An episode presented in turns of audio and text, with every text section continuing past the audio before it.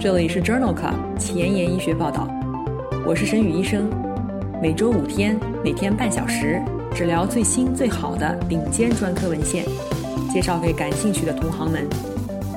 Journal Club 是双周刊，分十个专科话题，这一周五天分别是心脏血管星期一、呼吸重症星期二、消化肝胆星期三、神内脑外星期四和内分泌代谢星期五。别忘了关注公众号，订阅我们的节目哦。今日头条：一、Neurology，LRP4 Agrin 抗体会导致重症肌无力吗？二、Lancet 子刊，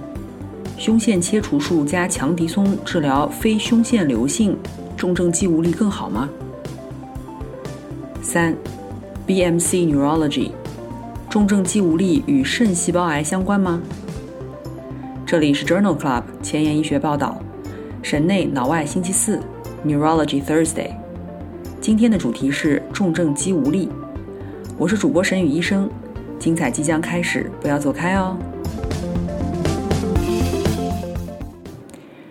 今天临床实验的第一部分，我们来聊一聊重症肌无力的临床特点。重症肌无力 Myasthenia gravis（MG）。是一种神经肌肉接头突出后膜的自身免疫性疾病，表现为波动性肌无力，可以累积眼肌、眼髓肌、四肢肌和呼吸肌。不经治疗的重症肌无力致死致残率极高，接受治疗的患者愈后取决于年龄、呼吸系统和延髓受累程度以及疾病进展的速度。临床表现可以分为两型。眼肌型和全身型，眼肌型仅累及眼睑和眼外肌，全身型虽然有眼肌受累，但也可以出现眼髓肌、四肢肌和或呼吸肌受累。大多数患者乙酰胆碱能受体抗体阳性，部分患者的肌肉特异性酪氨酸激酶 （MuSK） 抗体阳性，也有少部分患者表现为血清学阴性。今天分享的第一篇文章讨论的是重症肌无力的诊断。这一项病例队列研究发表在《Neurology》杂志2020年4月刊上。作者讨论了重复性眼前庭肌诱发肌源性电位 （ROVEMP） 在诊断重症肌无力中的意义。文章一共分析了92例重症肌无力患者、22例健康对照组和33例非重症肌无力的神经肌肉疾病的患者。同时纳入了四例 Lambert-Eaton 肌无力综合症患者和两例先天性肌无力综合症的患者，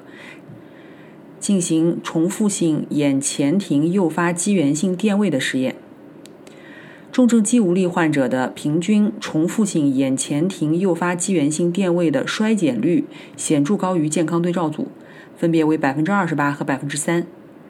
也显著高于神经肌肉疾病的患者。分别为百分之二十八和百分之四。以神经肌肉疾病为参考，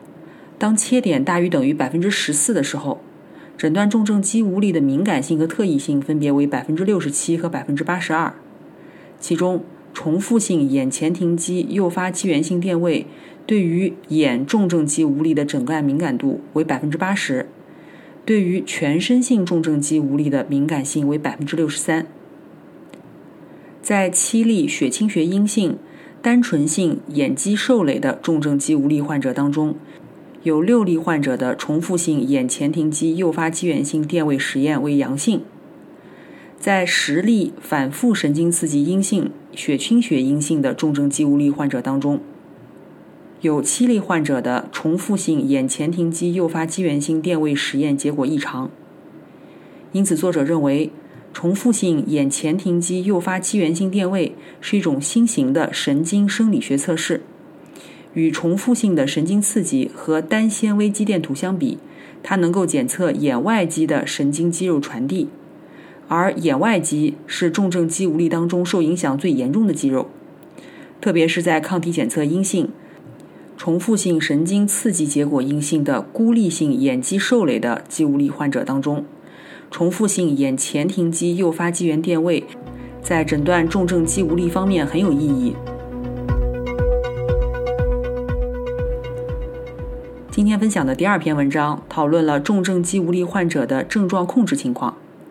这项来自于瑞典的全国性队列研究发表在2021年8月的《Neurology》杂志上。这项研究一共纳入了一千多例患者，根据临床分型分为早发型重症肌无力，发病年龄小于50岁，以及晚发型发病年龄大于等于50岁和胸腺瘤相关的重症肌无力。这些患者的平均年龄为六十四岁，平均病程长达十四年。总的来说，所有患者的治疗有效率为百分之七十四，其中早发型占百分之四十七，晚发型占百分之四十八，胸腺瘤相关型占百分之四。疾病相关的日常生活评分只有百分之二十六的患者得了零分。女性肥胖和诊断延迟与日常生活水平下降有关。教育程度高的患者，日常生活水平较好，但是这与年龄、疾病亚型和病程无关。有近一半的患者对于目前的控制症状并不满意。因此，这项来自瑞典的全国性队列研究认为，虽然重症肌无力的治疗有效率总体较高，但是有一半的患者报告疾病症状控制并不满意。今天分享的第三篇文章是一项基础研究，同样也是发表在《Neurology》杂志2021年8月刊上。这项研究讨论了抗低密度脂蛋白受体相关蛋白四 （LRP4） 和聚集蛋白 （agrin） 抗体是否会导致重症肌无力及其致病机制。研究中，作者首先将患者来源的抗 LRP4 agrin 抗体移植到小鼠体内。然后，对于小鼠的体重、肌力、肌张力、神经肌肉接头的功能进行了分析。给小鼠注射抗体以后，小鼠出现了重症肌无力的症状，这包括体重减轻、肌肉无力。而且，作者可以检测到复合肌肉动作电位 （CMAP） 降低，神经肌肉传输受损，神经肌肉接头断裂。该抗体可以识别低密度脂蛋白受体相关蛋白四的贝塔结构域和聚集蛋白的 C 端，抑制了聚集蛋白诱导的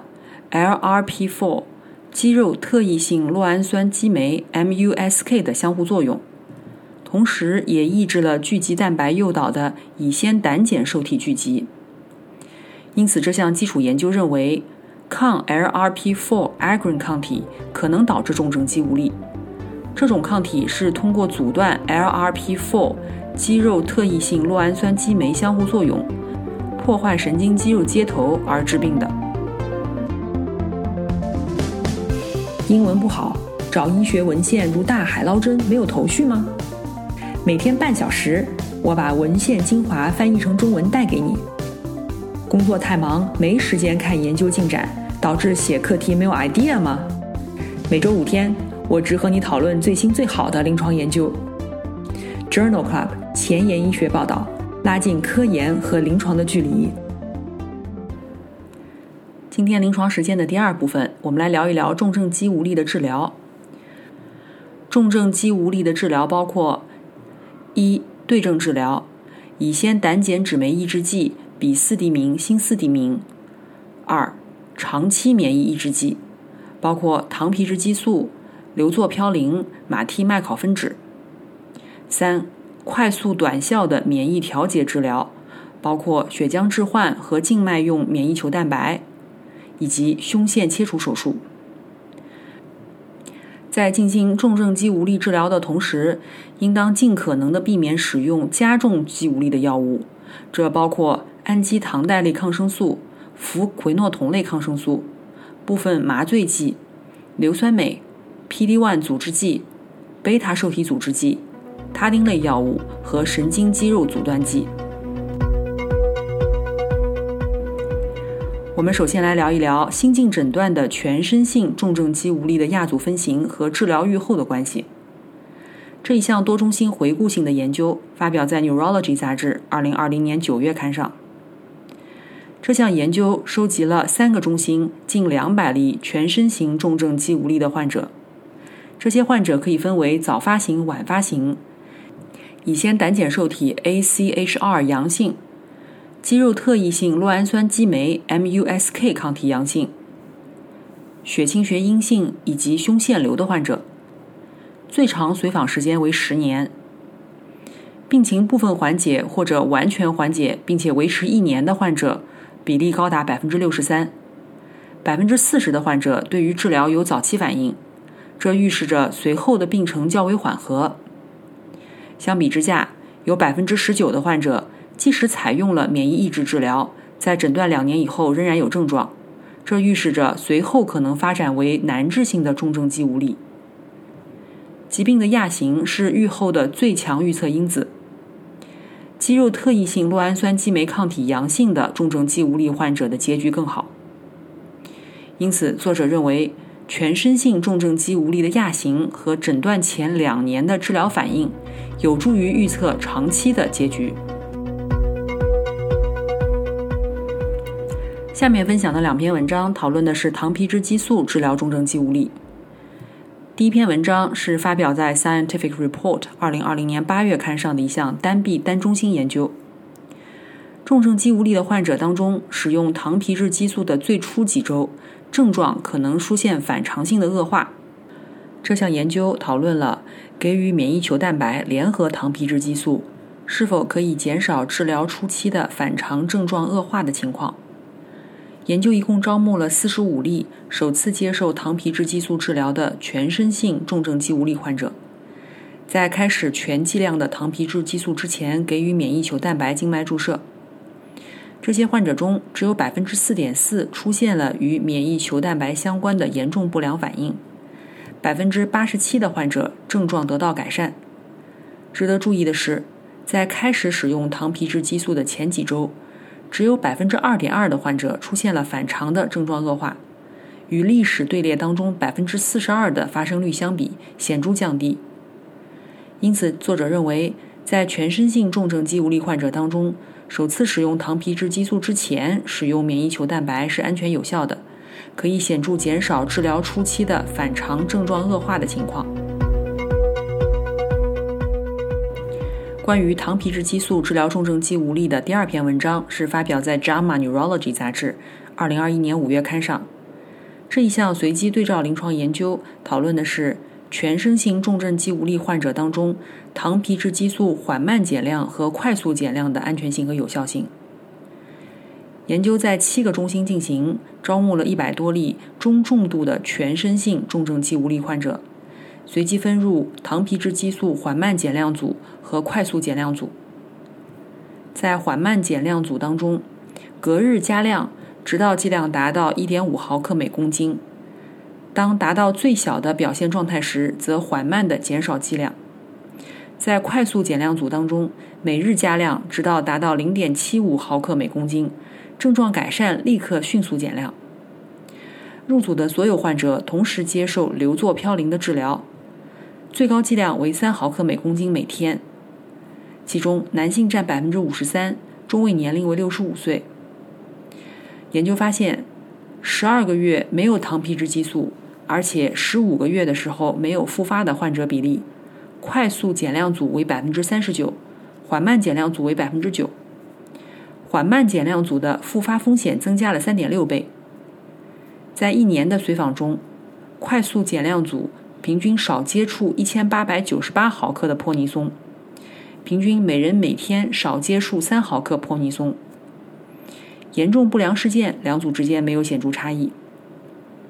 因此作者认为，对于需要大剂量糖皮质激素联合硫唑嘌呤治疗的中重度全身型重症肌无力患者而言，糖皮质激素快速减量似乎是可行的，而且耐受性良好，复发风险低。下面分享的两篇文章讨论的是胸腺切除手术治疗重症肌无力的文章。第一篇文章是 MGTX 研究的五年随访结果，发表在《Lancet Neurology》杂志2019年刊上。MGTX 研究发现，非胸腺瘤性的重症肌无力患者接受糖皮质激素联合胸腺切除手术，比单纯的糖皮质激素治疗。可以进一步的改善重症肌无力患者的 QMG 评分。这篇文章汇报了该研究的五年随访结果。这一项十五个国家、三十六个中心进行的随机对照研究，一共有五十例患者完成了五年随访。所有患者均接受了口服泼尼松低定至一百毫克 QOD，直到最小表现状态，随机接受或者不接受胸腺切除手术。在第五年，胸腺切除手术联合糖皮质激素治疗的患者，平均的 QMG 评分更低。激素的使用剂量更少，两组不良事件发生率非常相似，而且没有治疗相关的死亡报道。因此，作者认为，随访五年以后，与单独的糖皮质激素治疗相比，胸腺切除手术联合糖皮质激素治疗全身型非胸腺瘤性的重症肌无力患者有额外的获益，但仍然需要大型的随机对照研究验证该发现。关于胸腺切除手术治疗重症肌无力的第二篇文章，是一篇发表在《Neurology》杂志上的荟萃分析。这项荟萃分析讨论的是不同的切除方式对于治疗重症肌无力是否会影响疾病完全缓解率。文章纳入了十二项队列研究和一项随机临床研究，包括了近一千六百例患者的数据。在随访三年以后，视频辅助胸腔镜。与经胸胸腺切除手术相比，患者的重症肌无力完全缓解率、稳定率相似。扩大的经胸胸腺切除手术与经颈剑突联合入路的胸腺切除手术三年以后，完全稳定缓解率也十分相似。随访到第十年，传统开放手术和微创手术之间才出现了差异。与经胸手术相比，现在已经不再使用的传统的经颈部手术术后完全缓解率更低，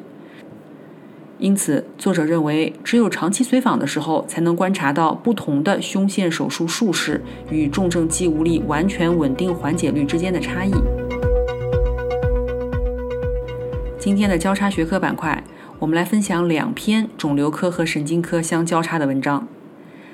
第一篇文章是一项单中心回顾性研究。发表在《Neurology》杂志2021年6月刊上。文章探讨了血清抗横纹肌抗体在副肿瘤合并重症肌无力评估当中的作用。研究纳入了梅奥诊所就诊的3万八千例副肿瘤患者和1万九千例重症肌无力患者。副肿瘤患者当中，抗横纹肌抗体阳性率显著高于非癌症患者。但是，此类患者的神经学表现与抗横纹肌抗体无关。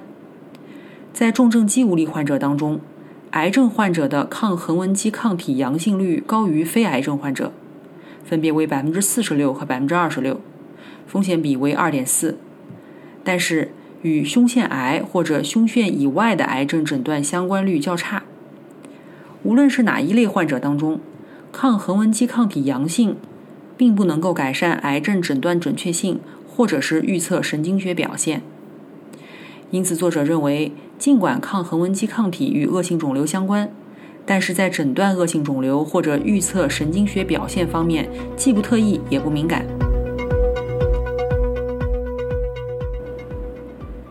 今天分享的第二篇肿瘤科与神经科相交叉的文章，讨论的是重症肌无力与肾细胞癌之间的关系。这一项单中心回顾性的病例系列研究发表在《BMC Neurology》杂志2021年8月刊上。重症肌无力可以作为一种胸腺瘤相关的副肿瘤现象发生。重症肌无力与肾细胞癌之间的关系尚不清楚。作者对于某中心连续诊断的283例重症肌无力患者的数据进行了分析，其中有六例患者同时患有肾细胞癌。这六例患者当中，诊断。重症肌无力的平均年龄为六十一岁，而且他们均携带有抗乙酰胆碱受体抗体，但都没有接受过免疫检查点抑制剂治疗。六例患者当中有三例是在肾癌切除以后出现重症肌无力的症状，有两例是在重症肌无力发病以后发现的肾细胞癌，有一例同时发现了重症肌无力和肾细胞癌。只有一例患者在接受肾细胞癌切除以后，重症肌无力的症状稳定并且完全缓解；有四例患者疑似为副肿瘤神经综合征。因此，这项单中心的研究认为，重症肌无力患者除了合并胸腺瘤以外，也可能合并包括肾细胞癌在内的其他肿瘤。重症肌无力可能是肾细胞癌的副肿瘤综合征，两者的关系有待进一步的研究。今天的节目就聊到这里。如果你真心喜欢我的节目，不用给我点赞，现在就去转发分享吧，和我一起把最新最好的临床研究分享给需要的朋友。明天是内分泌代谢星期五，精彩继续，不见不散哦。